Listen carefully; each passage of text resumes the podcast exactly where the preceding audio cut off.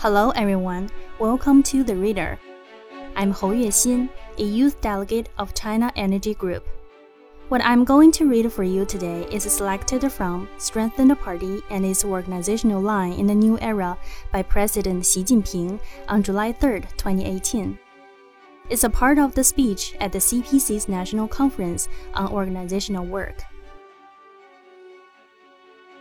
When the line of a fishing net is held up, all the meshes will be open. When the fundamental principles are upheld, all work will fall in place. The organizational line is instrumental in upholding party leadership and strengthening the party and its work. I now define the party's organizational line for the new era as follows.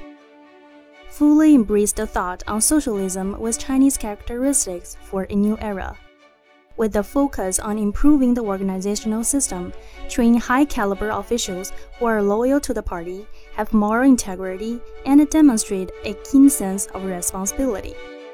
Gather talented people who are patriotic and dedicated.